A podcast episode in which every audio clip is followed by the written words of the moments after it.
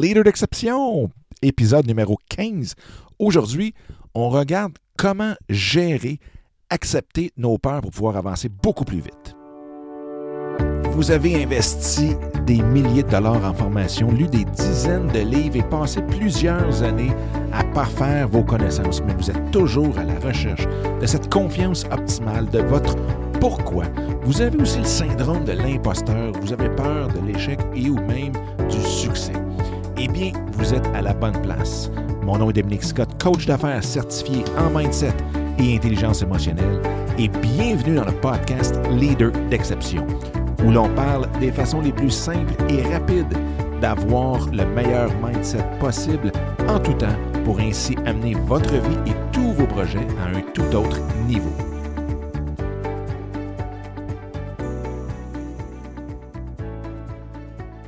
Hey, salut tout le monde, j'espère que ça va bien. Bienvenue dans cet autre épisode des leaders d'exception.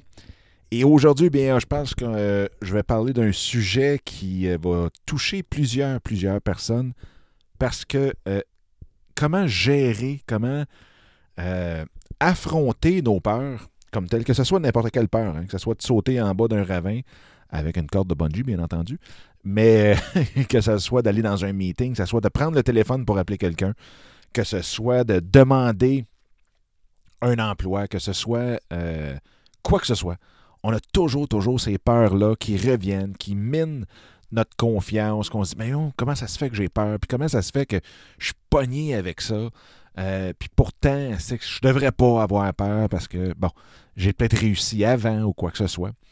Et, euh, eh bien, c'est quelque chose qui revient, revient, revient souvent, souvent chez plusieurs personnes. Je dirais la grande, grande majorité. On a, on toute peur de quelque chose en quelque part.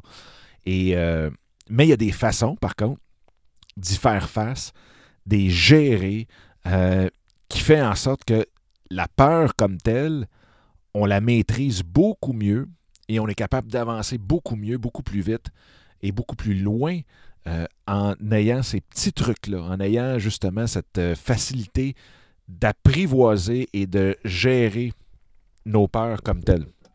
Donc, c'est de ça que je veux vous parler Aujourd'hui, j'en ai peut-être 5-6 euh, trucs à peu près de, à vous euh, parler.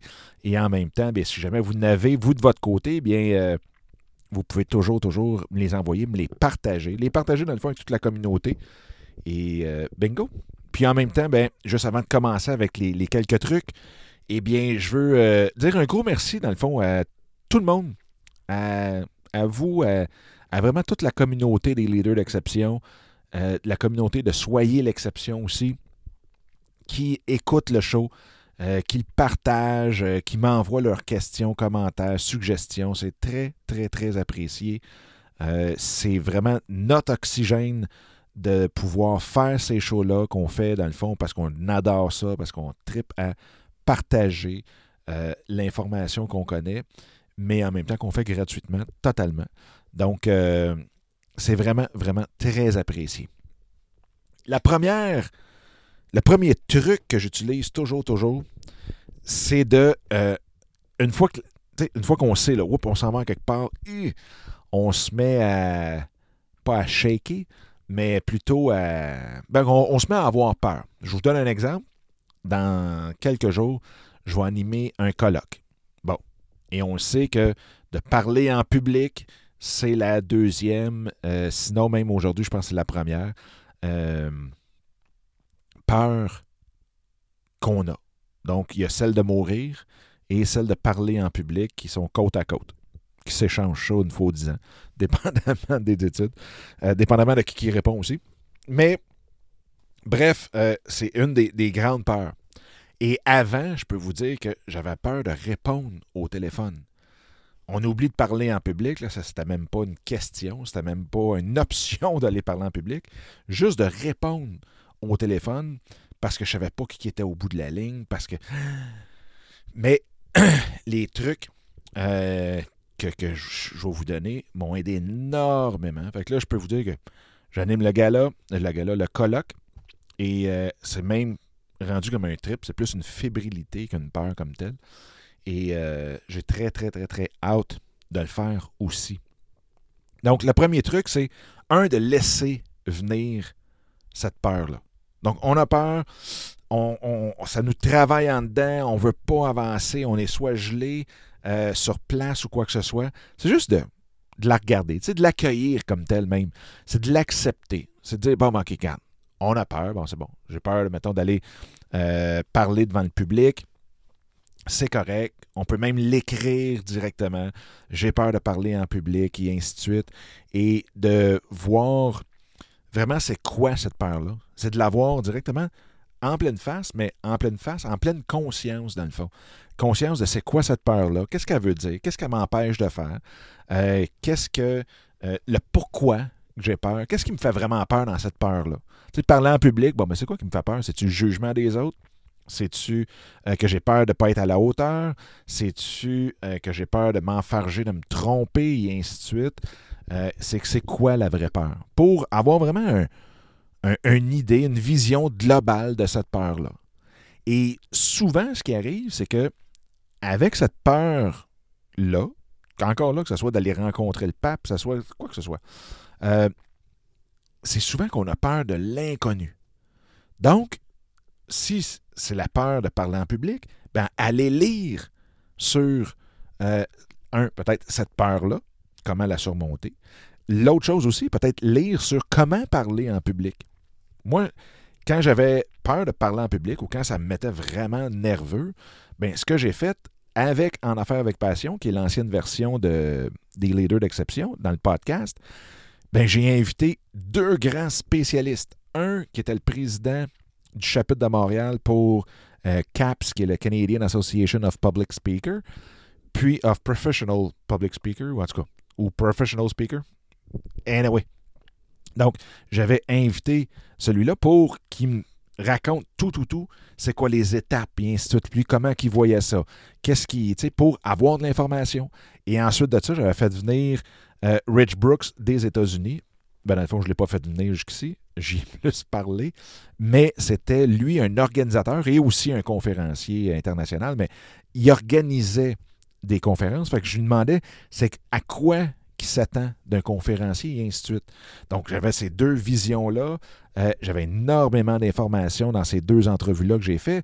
Et en même temps, j'avais été lire un livre qui s'appelle euh, Stand Up and Talk ou Standing Up euh, de l'Institut Dale Carnegie, qui était excellent. C'était un audiobook que j'avais écouté.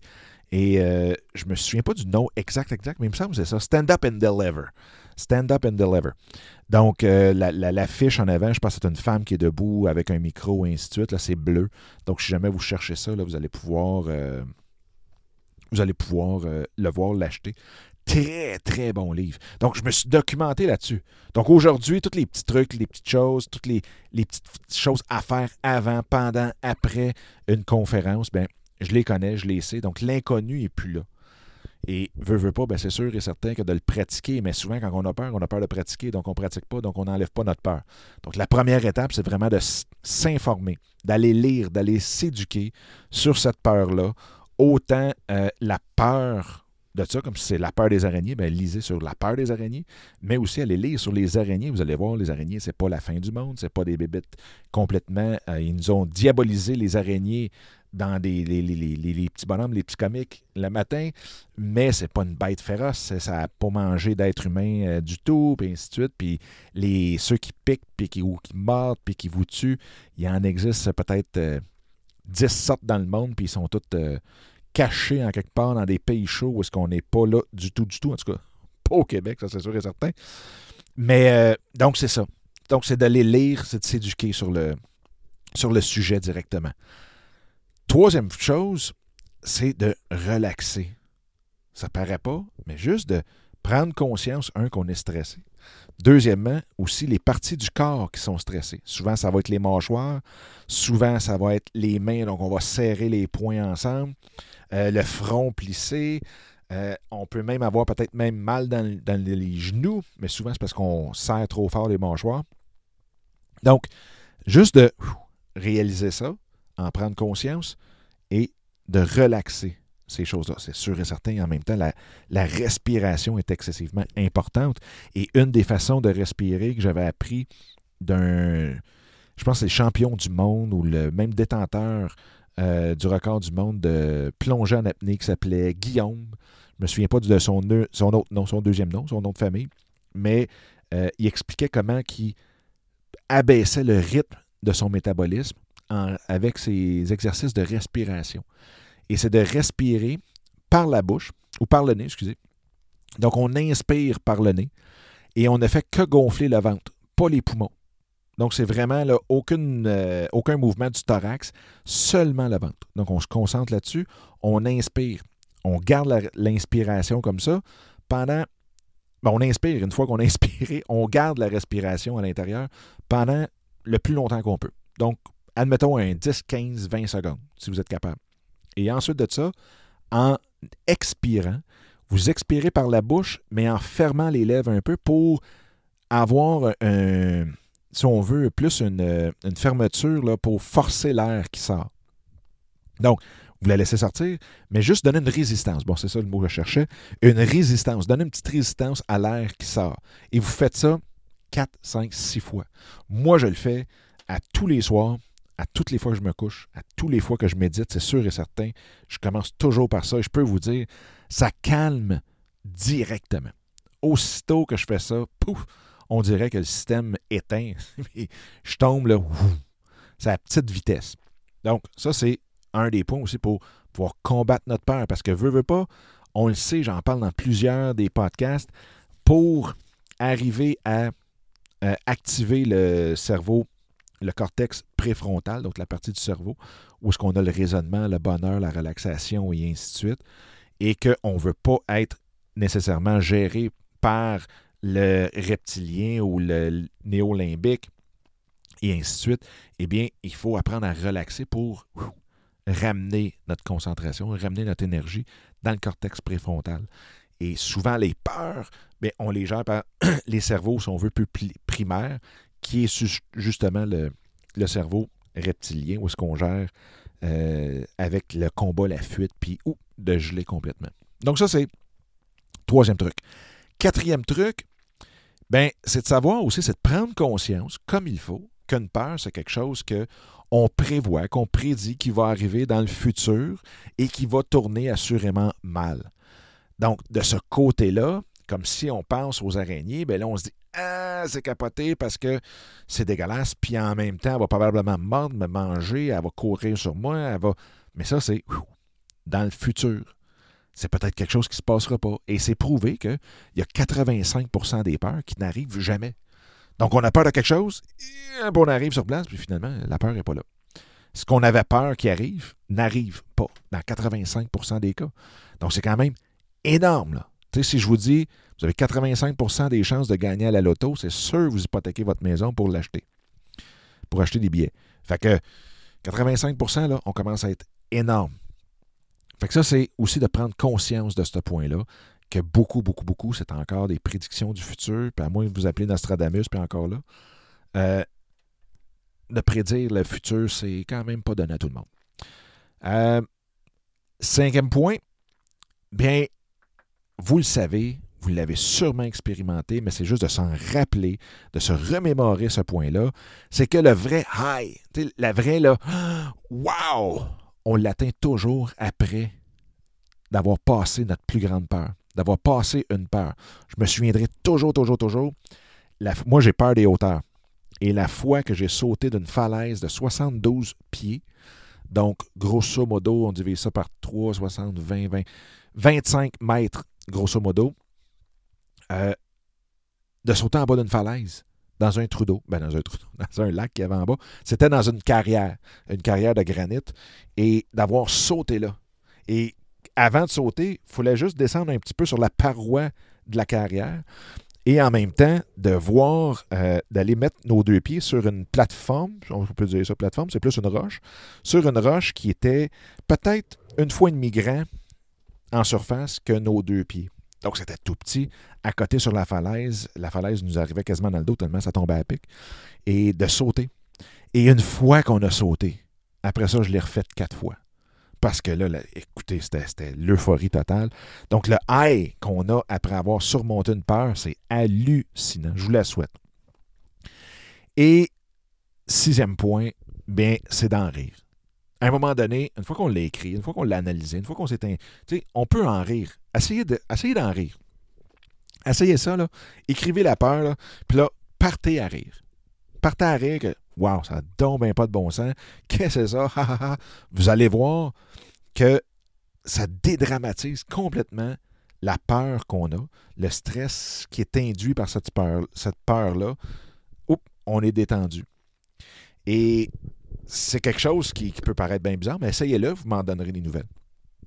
Et l'autre chose aussi, euh, c'est que parfois, il faut juste faire attention entre peur et fébrilité. C'est comme entre la nervosité et la fébrilité. Donc, on peut être excité, fébrile de faire quelque chose, puis là, des fois, on pense que c'est de la peur, on pense que c'est de l'anxiété.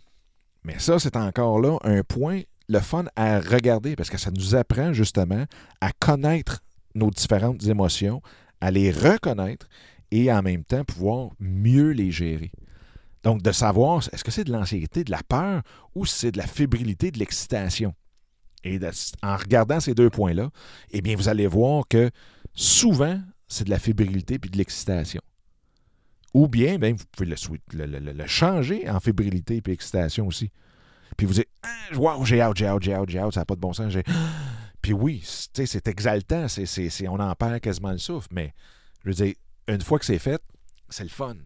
Puis moi, un autre truc qui m'aide beaucoup, surtout dans tout ce qui est les gros meetings, les rencontrer des gros clients, des personnes qui ont des profils euh, à faire rougir Barack Obama. Mais, j'ai exagéré un petit peu là, mais vous comprenez l'image que je veux, je veux donner. J'ai toujours, toujours, toujours vu la vie comme étant une pièce de théâtre.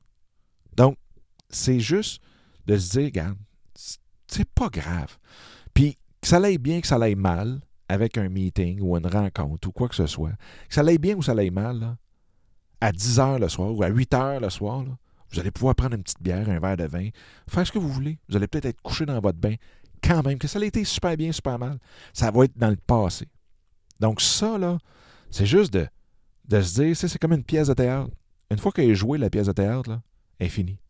Quand même qu'on a oublié une ligne, quand même qu'on a improvisé dans la deuxième portion, whatever. La pièce de théâtre est finie. On passe à d'autres choses. Puis en même temps, ben, on peut donner dans une pièce de théâtre, quand on l'écrit, quand on la joue, quand on la scénarise, on peut y donner la twist qu'on veut. Donc souvent, on va prendre une situation, puis là, ben, quand on le voit comme une pièce de théâtre, on peut dire, mais cette situation-là, elle est loufoque. Et là, on voit la situation comme étant quelque chose de loufoque. C'est vraiment bizarre. Vous l'essayerez. C'est vraiment, vraiment. Moi, ça fonctionne à tout coup. Donc, quand que je suis plus nerveux, puis je me dis Ah non, non, non, écoute, dans ça, les acteurs vont prendre ça comme étant très léger. Puis là, whoop, on dirait que tout devient plus léger. Parce que j'ai décidé que dans ma pièce de théâtre que j'étais à veille de jouer, ben, cette portion-là, les émotions, ça pourrait être léger. Légère. Une émotion, oui, légère. Donc, c'est ça les, trucs que je voulais vous donner pour gérer, justement, être capable de voir, visualiser, apprivoiser ces peurs-là, être capable de passer par-dessus, d'atteindre de nouveaux objectifs et surtout d'aller prendre ce high-là, ce, buzz-là d'avoir passé à travers une peur.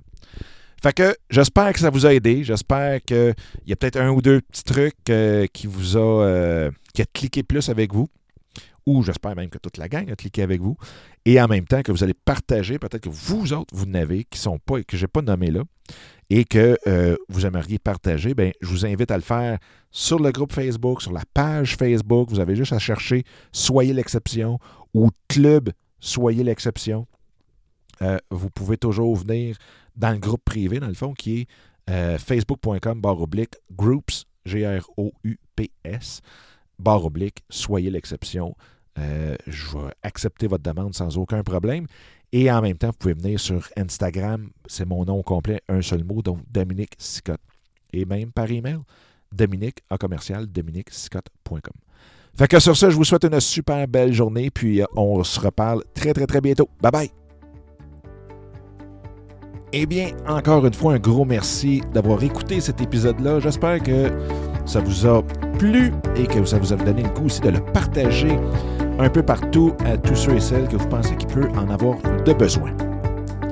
Sur ce, bien, je vous invite à télécharger mon livre Mindset, comment le réinitialiser pour réaliser tous vos rêves ou projets.